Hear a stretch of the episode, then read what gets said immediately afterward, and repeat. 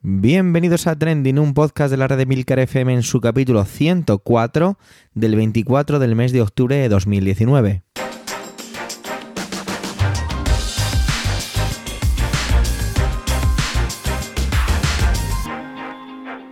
Trending es un podcast sobre lo que pasa, lo que ocurre, sobre las noticias que pueblan las redes sociales.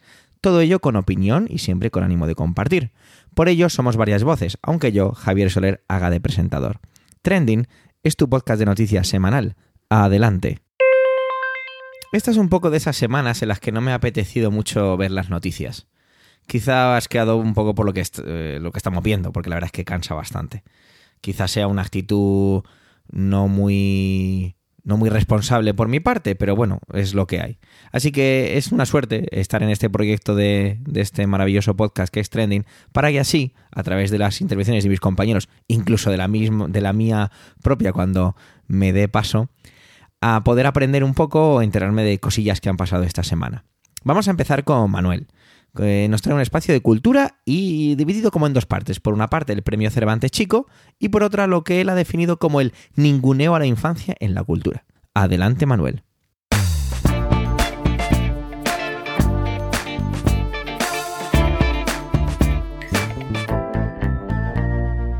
Hola oyentes, hola equipo trending. La semana pasada tuve la suerte de asistir a la entrega del premio Cervantes Chico Fui invitado por la Concejalía de Educación del Ayuntamiento de Alcalá de Henares. Dicho esto, y si ustedes no residen en Alcalá de Henares, quizás estén preguntando qué es eso del premio Cervantes chico porque el otro, el Cervantes, seguramente tengan clara su identidad. No es de extrañar que ustedes estén haciendo esta pregunta. Probablemente es la primera vez que escuchan hablar de él. No se preocupen, no están solos. Los desconocedores de este premio son millones. No es su culpa, créanme, no es su culpa ni son ustedes unos ignorantes. Los ignorantes son los medios de comunicación, los políticos y las administraciones públicas. De aquello que no se habla es como si no existiese. Ignorar es hacer desaparecer al otro o lo otro. Así somos y así nos va. El premio Cervantes Chico distingue a un escritor o escritora de lengua castellana cuya trayectoria eh, creadora haya destacado en el campo de la literatura infantil y juvenil.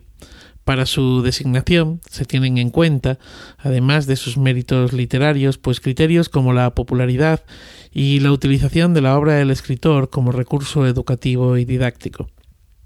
Pero también figuran entre esos objetivos pues el incremento de los hábitos de lectura en la población infantil y juvenil y estimular en la población escolar valores humanos y actitudes positivas de colaboración, esfuerzo y respeto, valores por los que también son premiados alumnos de los centros educativos de la ciudad que se distinguen por ello. El premio es organizado por el Ayuntamiento de Alcalá de Henares. Se otorga un reconocimiento público al autor en este caso autores galardonados, a través del cual también se procura la difusión y el fomento de su obra entre la población infantil y juvenil. El premio se entrega más o menos próximo al 9 de octubre, fecha en que Miguel de Cervantes fue bautizado en Alcalá de Henares. De esta manera, el Cervantes chico emula al otro, al premio Cervantes, al Cervantes grande, lo llamaríamos, ¿no? Eh, que distingue a un escritor o escritora en lengua castellana y que se entrega en la ciudad el 23 de abril, fecha del entierro de Miguel de Cervantes. En esta ocasión, el premio Cervantes Chico ha dejado de ser únicamente para un escritor o escritora españoles y ha pasado a ser un premio doble, premiando a autoras o autores iberoamericanos. De hecho, debería estar hablando de los premios Cervantes Chico. Esta nueva categoría ha sido creada en colaboración con la Cátedra Iberoamericana de Educación de la Universidad de Alcalá y con la Secretaría de la Organización de Estados Iberoamericanos, la OEI. En el caso español ha sido galardonado el escritor de origen italiano Carlo Frabetti, un autor de literatura infantil y juvenil que es matemático, guionista de televisión, y a él se deben, junto con la añorada Lolo Rico, pues los guiones de La bola de cristal, y también eh, este Carlo Frabetti ha ejercido de crítico de cómics. Tiene más de 70 títulos eh, publicados y bastantes premios. Sus palabras de agradecimiento primero y, muy reflexivas después fueron dedicadas a los adultos que allí estábamos, con algún que otro mensaje en torno a la importancia de la lectura y la infancia.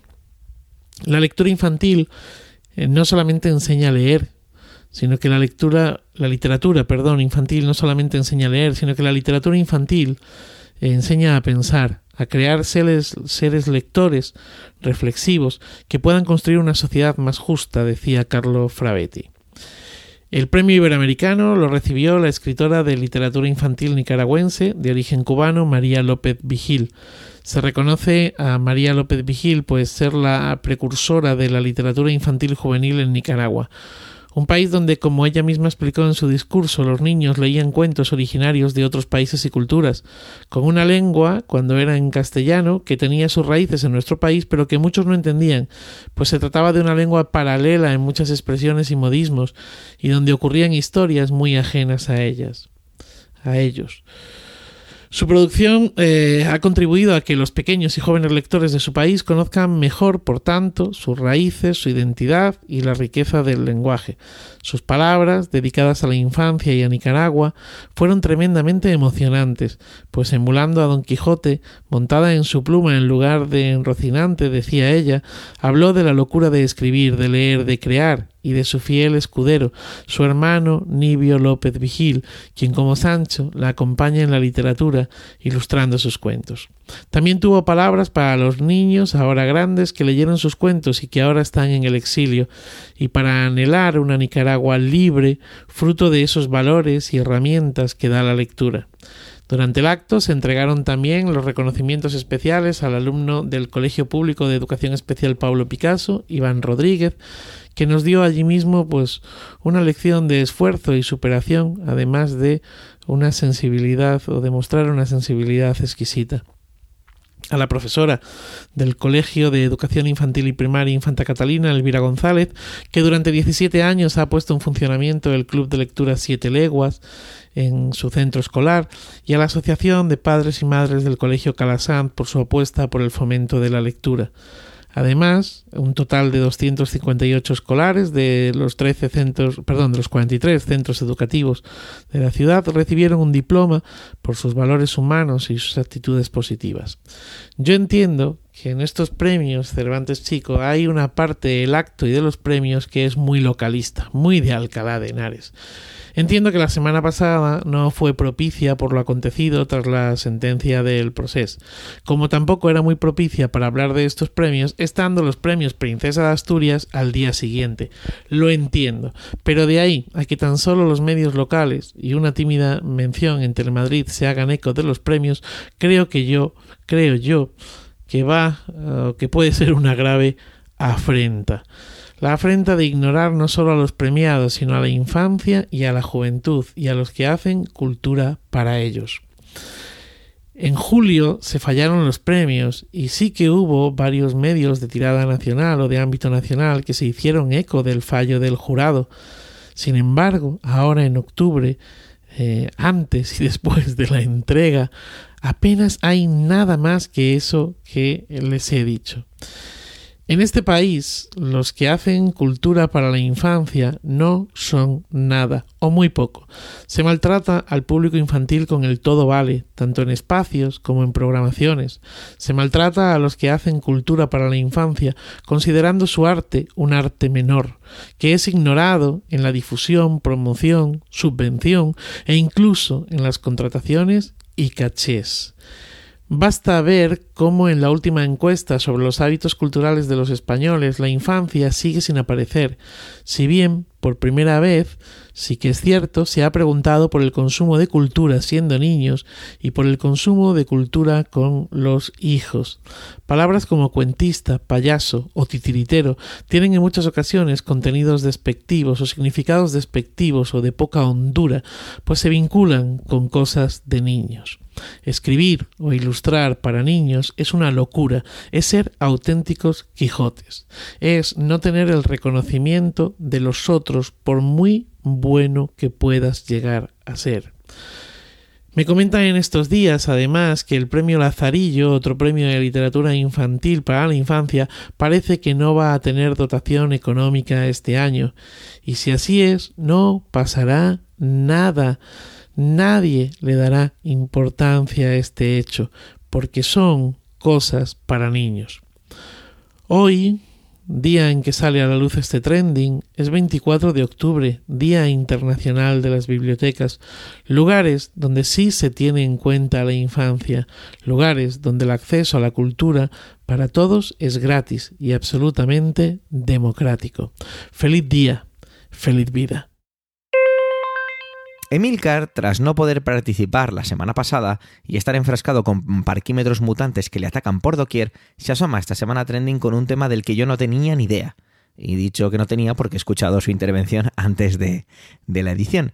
Y se trata de la legislación del Ayuntamiento de Barcelona contra las salas de juego. Adelante, Emilcar.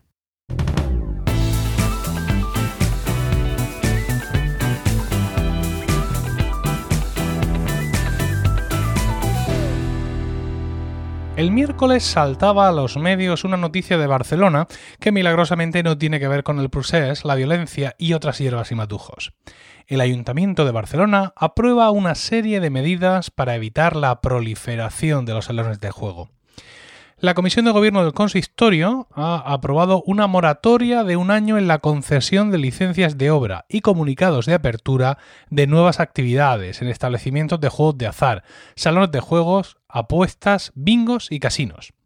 Durante este tiempo el ayuntamiento elaborará una ordenanza municipal completa que, textualmente, regule el crecimiento de estos negocios y permita preservar la salud de la ciudadanía.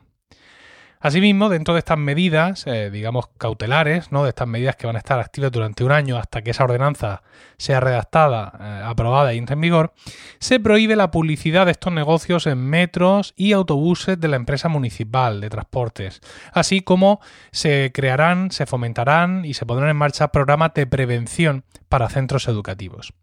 Esa futura ordenanza, todo esto digamos que es temporal, es para aguantar el tirón, porque una ordenanza pues lleva su tiempo hacerla, pues esa futura ordenanza prevé, entre otras cosas, evitar la proximidad de las salas de juego a centros educativos y centros de salud, así como impedir que nuevos locales se abran tras la clausura de otros.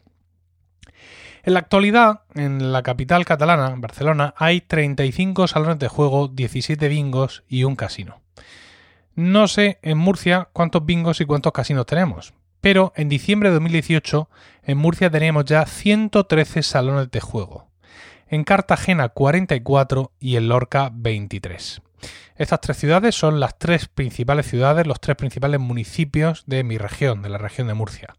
Así que comparad con Barcelona y veréis el salvajismo de eh, la implementación de este tipo de negocios en unos sitios o en otros, ¿no?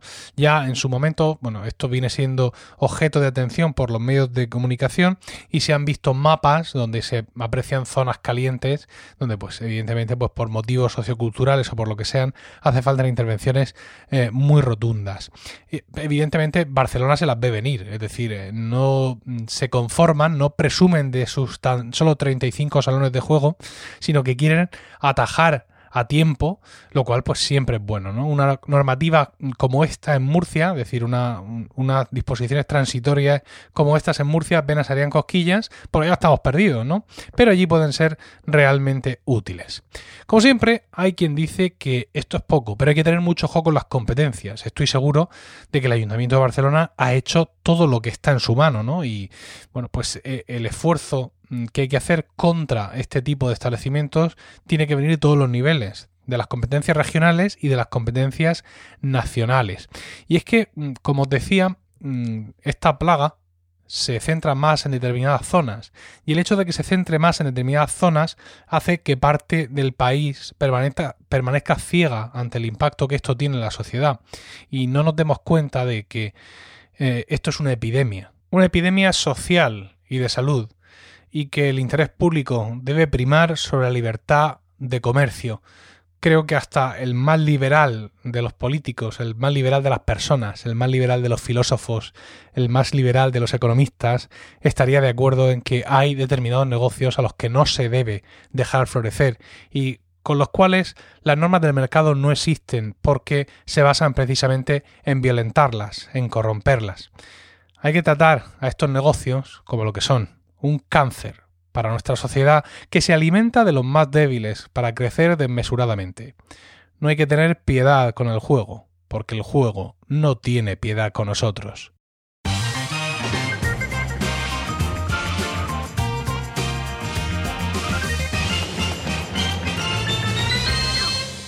Antes de empezar mi intervención tengo que decir que sea todo este todo este capítulo se ha forjado con un dolor de cabeza impresionante.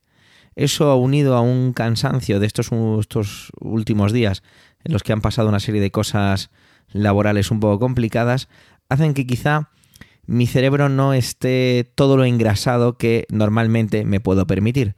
Así que desde aquí os pido disculpas si empiezo a desvariar un poco.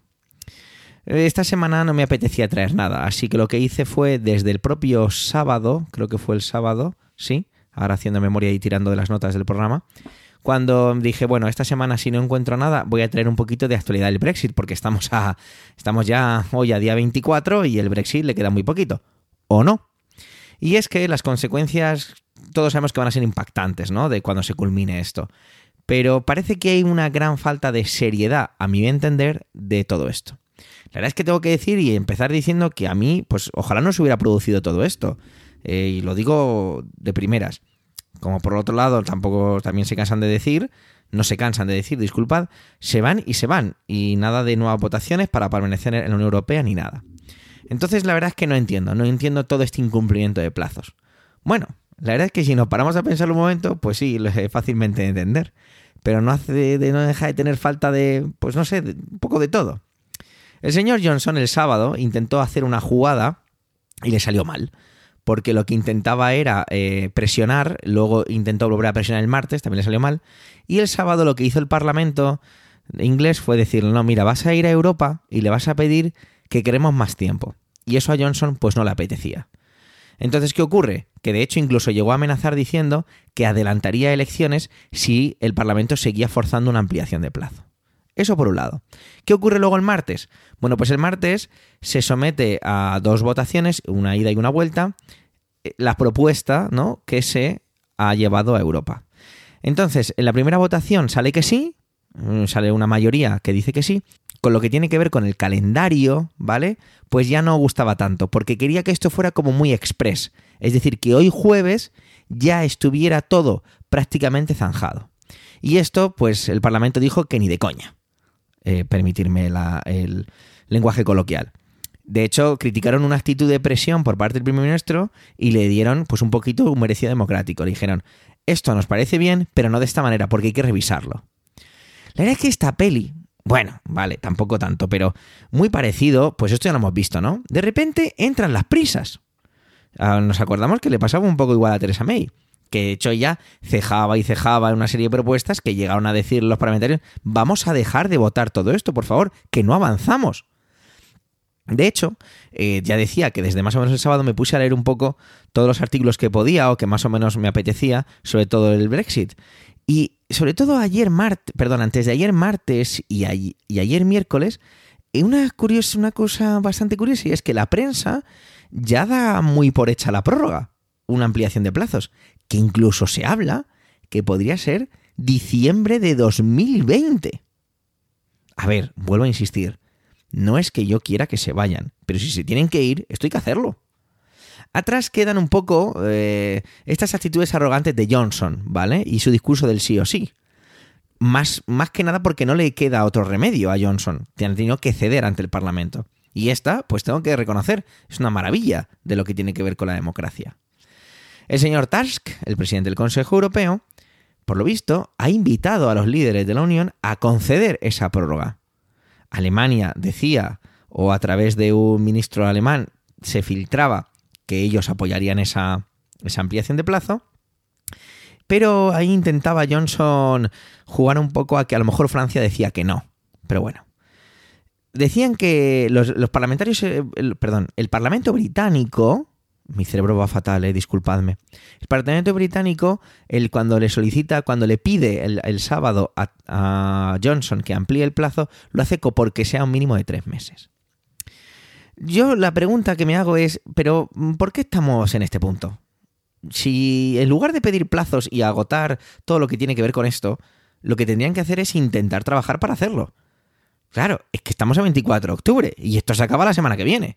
Bueno, está claro que no se va a acabar ahí. Yo creo que esta es una especie de nueva fórmula, ¿no? Es una nueva estrategia, cansar al ciudadano, eh, cansarlo todo y, y no sé, desgastar todo esto.